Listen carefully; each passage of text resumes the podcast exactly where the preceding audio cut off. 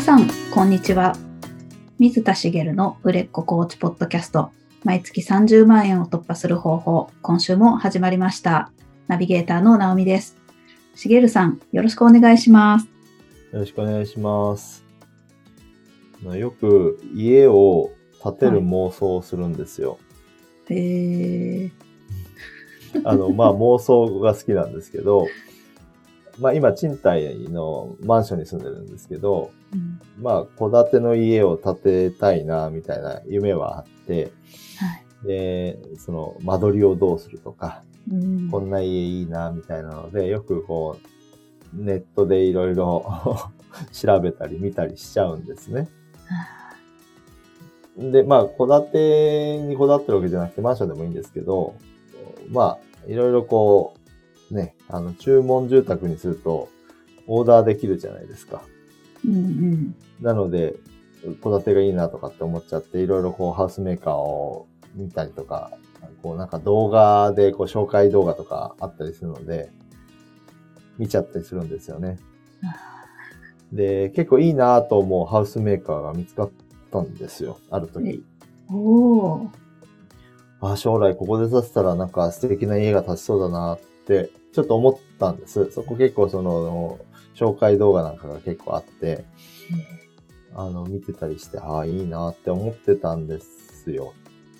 で、全然実際建てるわけでもない妄想レベルでそんなことやってるのに、どんな会社かなと思って口コミを見てみたんですね。ああ、はい。そしたらですね、正直あんまりいい会社じゃなかったんですよ。へー。で、何かっていうと、まあ、会社が紹介する動画は綺麗に作られてて、で、で実際に、あの、すべてが悪いわけではなくて、理想通りに作れればいい会社みたいなんですよ。はい。で、えっと、口コミであんまり良くないことを言ってる方は、ん何を言ってるかっていうと、例えばその、立てていくときに打ち合わせと違う内容が一部あったりしたりとか、あるいは、打ち合わせ通りなんだけど、その後ちょっといろいろ考えて一部仕様を変更したいとか、うん、っていう要望した時とかに即座に対応してもらえない？うん。で、いつの間にか違うものが出来上がっちゃったりして、いや、こここうするつもりなかったのに、こんな風に出来上がったらなってたみたいな。えことがあったりとか、そのアフターケアが悪くて、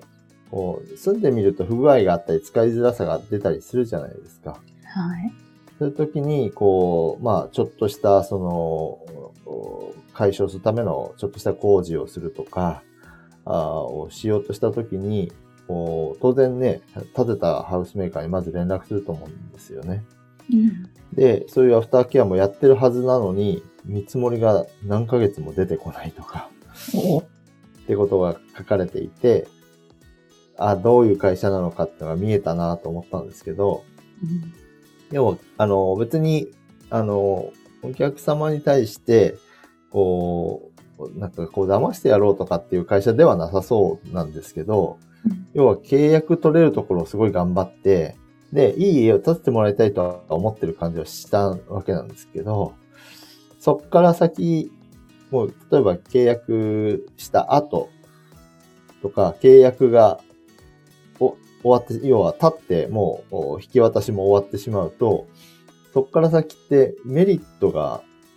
少ないじゃないですか、ハウスメーカー側って。そっから先の対応って。うん。例えば工事をするって言っても、少額、マンパワーに対して少額なので、あの、まあ、あの、注文住宅だし、結構高級物件を扱ってるわけですよね。うんまあ、結構高い金額の契約をしてもらう新規顧客の方に力を入れてるんだろうなっていう感じがしたんですよね。なるほど。なんかこれって他でも経験あるなと思うんですけど、契約するまですごくこう親切だった人が、なんか契約した途端こう連絡が取りづらくなったりとか、あの、契約ができないって分かってたのに態度が変わったりとか、うん。割といろんなところで経験してるなと思って、あのまあ気持ちはわからなくもないですよね。営業成績とか、その頑張って契約して売り上げを上げたいっていう思って頑張ってるから、そうならないところに労力を割きたくないっていうのは人の心理だと思うんですけどうん、それって、あの逆に言うと、あの、コーチもそういうことが出ちゃうのは良くないので、うん。あの、前回お話しした、その、契約を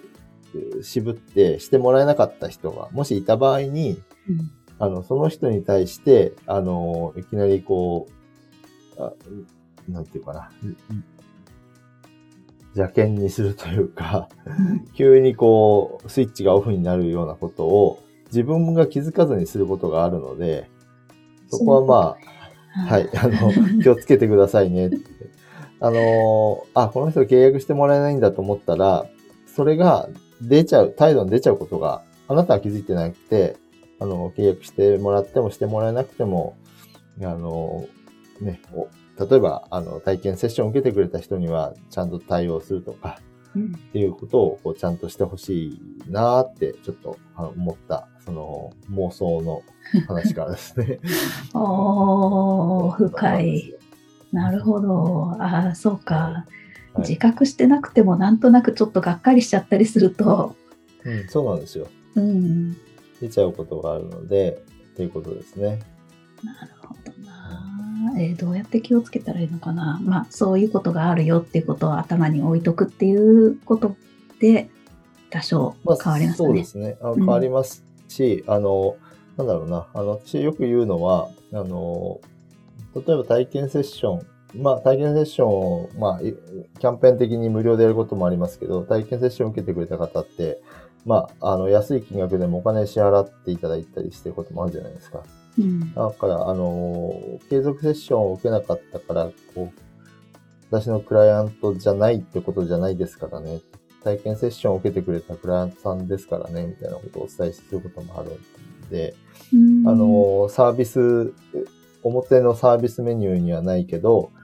あの、何かあったら、あの、メールでご相談いただいてもいいですよっていう方も、中にはいらっしゃるんですよ。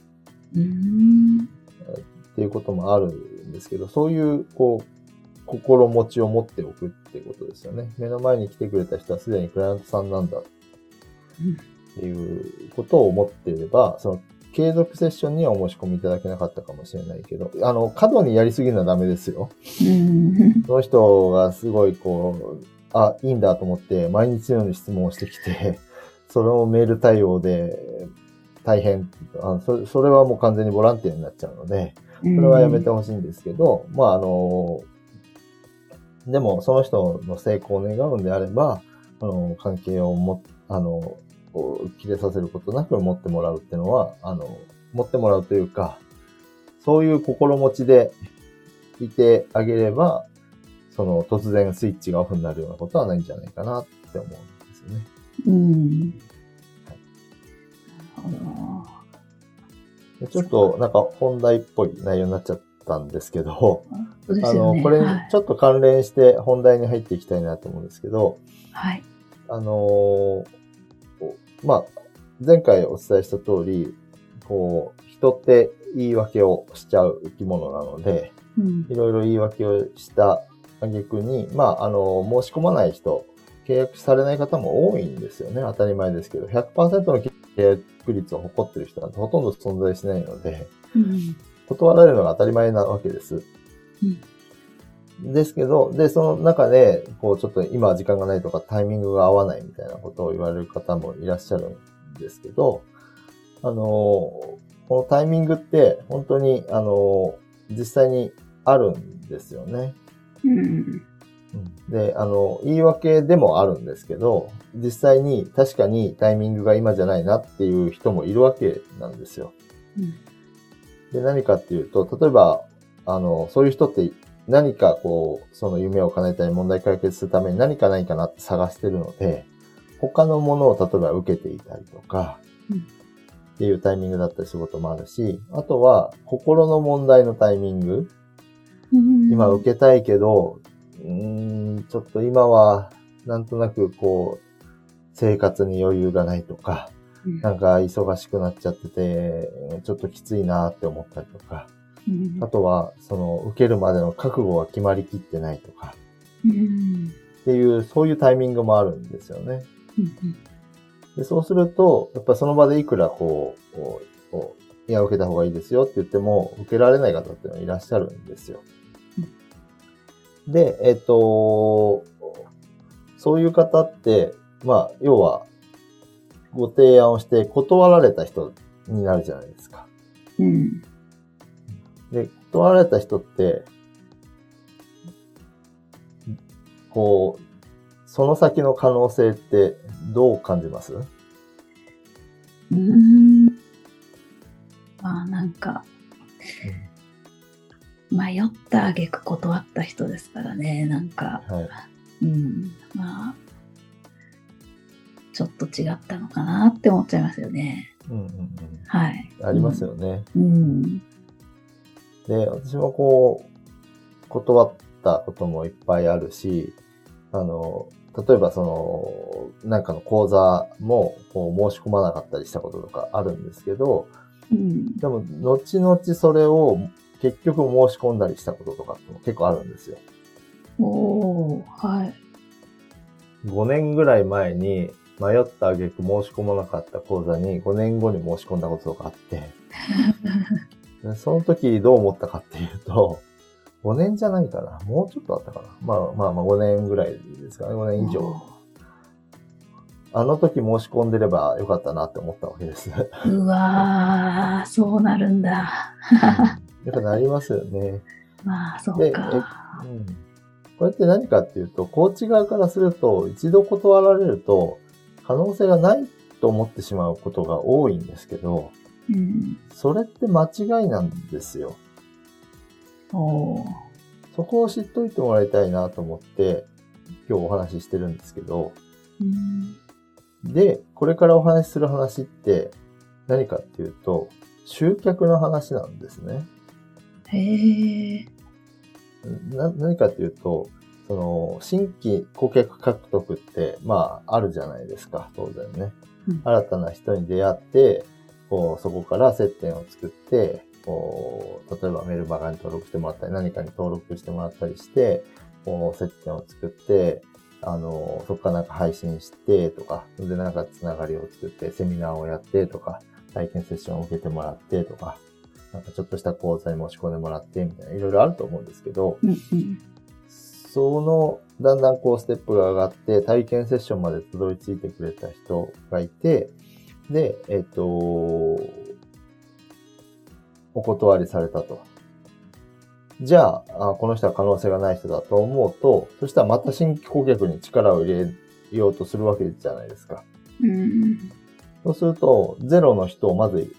1にして、そこからこう膨らましてっていう作業が必要になってくるんですけど、そもそも今話したみたいに、一度断られた人って、また受ける可能性がある人なので、うん。ないと思ってしまうと、また新規顧客獲得をしなきゃいけなくて、集客って大変だなってなってくるんですけど、うん。断ったとしてもそこまで、例えば体験セッションまでたどり着いた人、メルマガ登録からもうワンステップ、例えば何かの講座を買ってくれた人、セミナーを受けてくれた、そこまで行動を起こしてくれた人っていうのは、ゼロからメルマガに登録してくれる、これから登録してくれようとしてる人よりも、継続セッションを買ってくれる確率は高い人なの、可能性は高い人なんですよ。うんこれから先もおー断られてるけれども。おーはいここが大事なところで、集客が埋まってないっていう人は、こういろんな人との接点を作ることって意外とできてたりするんですよ。何らかの接点は。うんだけど、そこから、こう、お継続セッションのお申し込みまでつながる人が少ないから集客うまくいってないって思ってるうんってことなんですよね。だけど、そこって、その、一度断られて終わりにしてたら、新規をどんどん増やしていかなきゃいけなくて大変になっていくわけですよね。うんですけど、一度接点を持って断られた人にタイミングが違うタイミングでお声掛けしたら、契約してくれることってあるわけなんです。うん。なので、あのーまず、コーチ側は一度断られた人は可能性がないんじゃなくて、可能性の高い人だっていうふうに認識を改め直してほしいんですね。おー大革命ですね。そうなんですよ。はいそこを勘違いして、可能性がない人だっていうと、それは集客大変ですよね。必死になって体験セッションに来てくれるとこまでこぎつけたのに、それでなしってなったら、またゼロからやんなきゃいけないじゃないですか。一人獲得するために。まあ、ゼロからっていうか、常にやり続けてるとは思うんですけど、おそれで、そこまで来てくれた人に対して、その先アプローチが何もないんだと、結局それで終わっちゃうわけですよね。うんなので、そのタイミングが合わないとか、ちょっと今お金がないとかっていう、まあ何らかの理由で断った人の中で、あなたが、いや、受けてもらった方がいいのになと思う人がいるんだったら、その人へのアプローチは繰り返し繰り返しやり続けるんです。うんまあ、セールスをやり続けるってことじゃないと思うんですけど、接点を持ち続けるってことですよね。うんまあ、あ例えばですけど、えっ、と、ちょっとしたら、あの、その後いかがですか？みたいな連絡をしてみて、うん。そうすると、まあよくあるのが、別のことをやってたけど、そこでも成果がうまくいかなかった、みたいなことがあると、ああね、なんか、あの、このままじゃダメだ、みたいな気持ちが強くなってたりとか、うん。したときにあなたから連絡が来れば、ああ、もうこの人、一回断ったけど、ちょっと力借りたいなって思う人もいるわけですよね。うんで、もし思わなかったらまた断られるだけなので、別うんにいいんですよ、それで。うんで、二度断ったら三度目はないかって、そんなこともないので、うんあのーまあ、何度か繰り返し、いろんな形でアプローチをしていくってことですよね。例えば、まあ今度セミナーやるんですけどどうですかって言ってみたりとか、うんあのー体験、あ、継続セッションほどうんではないんですけど、あのーちょっと、あのーショートバージョンの、お例えば3回の講座を作ったので、それいかがですかとかっていう風にしてもいいし、逆にですね、あのーインタビューを取らせてくれみたいなことも、アンケートを取らせてくれみたいなこともできるんですよ。うん要は一度体験セッションを受けてくれた人に、えーその体験セッションを受けた経緯とか悩みを聞いたりとか、あの、そういうアンケートをちょっと時間を置いて取らせてもらえませんかって言って、そこでお悩み聞いていくと、またその、聞いてくれたコーチに対して受けたいっていう気持ちが出てくることもあると思うので、あの、そこをこう、まあやり方はいろいろあると思うんですけど、そういう手段も使って、こう、接点を持つことっていろいろできると思うんですよね。うんだけど、その大前提として、繰り返しになりますけど、可能性がない、一度断った人は可能性がないと思ってたら、その行動にはならないじゃないですか。うんあの、可能性が高い人ですよっていうことなんですよ。もう何度も言いますけど。で、これは本当に大事で、それをこう繰り返しやっていくことで、あの、接点を持った、持った回数が多い人ほど可能性が高い人ってことにやっぱなっていきますので、うんなんでかっていうと、あなたもそういう行動をしたってことですよね。体験セッションを受けた人でも、あの、この人にはって思う人には連絡取りたくなるじゃないですか。うん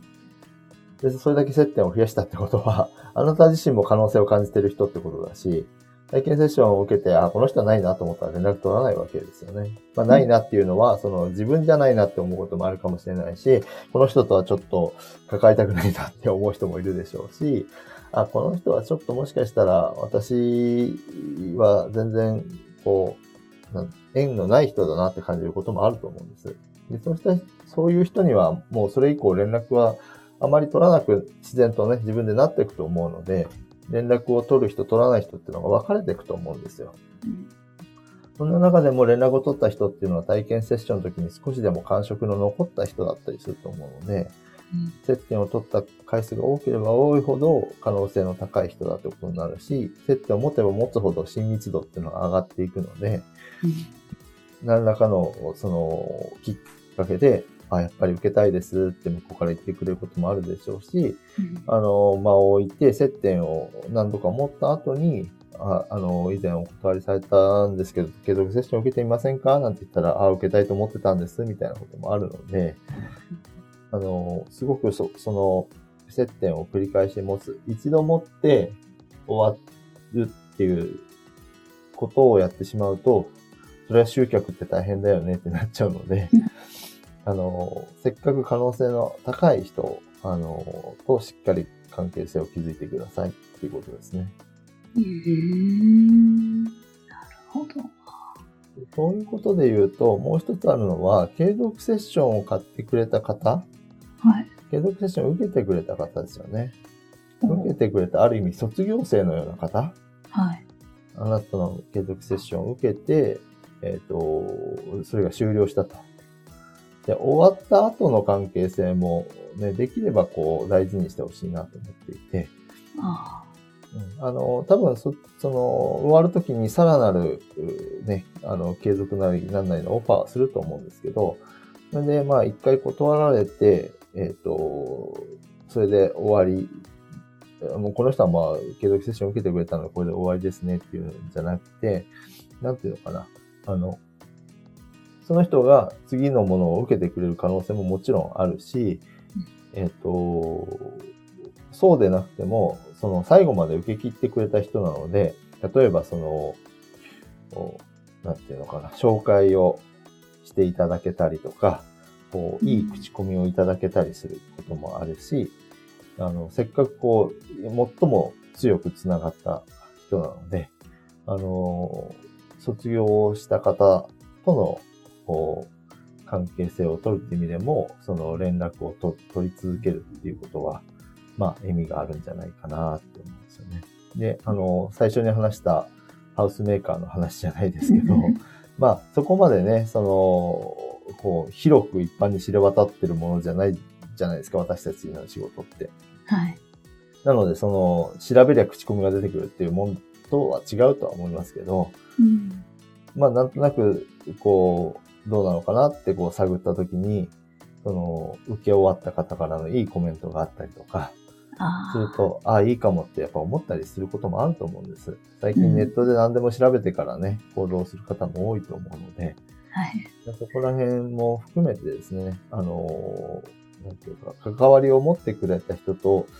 その後も関わりを持ち続けるっていうことって、その、瞬間的に芽は出ないんですけど、うんその、長期で見るとやっぱ育てていくってことなので、芽が出。て、こう、実がなるまでって時間がかかるじゃないですか。うん。で実がなった後、こうね、あのーまた、えゼロからね、種を植えるっていうのは大変なので、あの、種がこう、勝手に飛んでって、芽が出るように なっていく土壌を作るとかね。ああ、この、ね、あの、すでに出てる芽を大事にするっていうようなど。ことを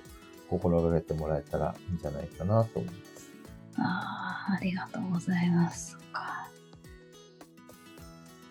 こう、水をあげて、そうですね。干からびさせないようにというか、そうなんです、ね。大事に大事に、はい大事なんですね。出た、出た芽をこう、放置したり積んじゃうことをやめてくださいね。そうか、ひょっとするとつ勝手に積んじゃってる可能性があるんですよね。そうそうあるんですよ。あこの芽はダメだったって 積んでるわけなので、ね、まだ放置ならいいですけど、自分の心の中だけですよ、それは。はいはあの、い。別にその人に対してなんか、あダメだったからもう連絡してくださいねとかって言うことはないでしょうけど、心の中では積んでるのと同じですよね。うんあの、もうこの人は可能性ゼロだって思ってしまったら。じゃあもう、なので、ははいい、あの、可能性のある人、目が目の状態のまま残るんでも、それはそれでいい、いいので、うんあの、それを、こう、積む、自分から積みに行ったり、枯らすようなことはしないでくださいね。はい。できればね、その水をかけて育てることをやってほしいなと思います。わかりました。ありがとうございます。ありがとうございます。はい。それでは最後にお知らせです。売れっ子コーチポッドキャスト毎月30万円を突破する方法では皆様からのご質問を募集しております。コーチとして独立したい、もっとクライアントさんを集めたい、そんなお悩みなどありましたら、しげるさんにお答えいただきますので、どしどしご質問ください。ポッドキャストの詳細ボタンを押しますと、質問フォームが出てきますので、そちらからご質問をいただければと思います。それでは、今週はここまでとなります。また来週お会いしましょう。しげるさん、ありがとうございました。ありがとうございました。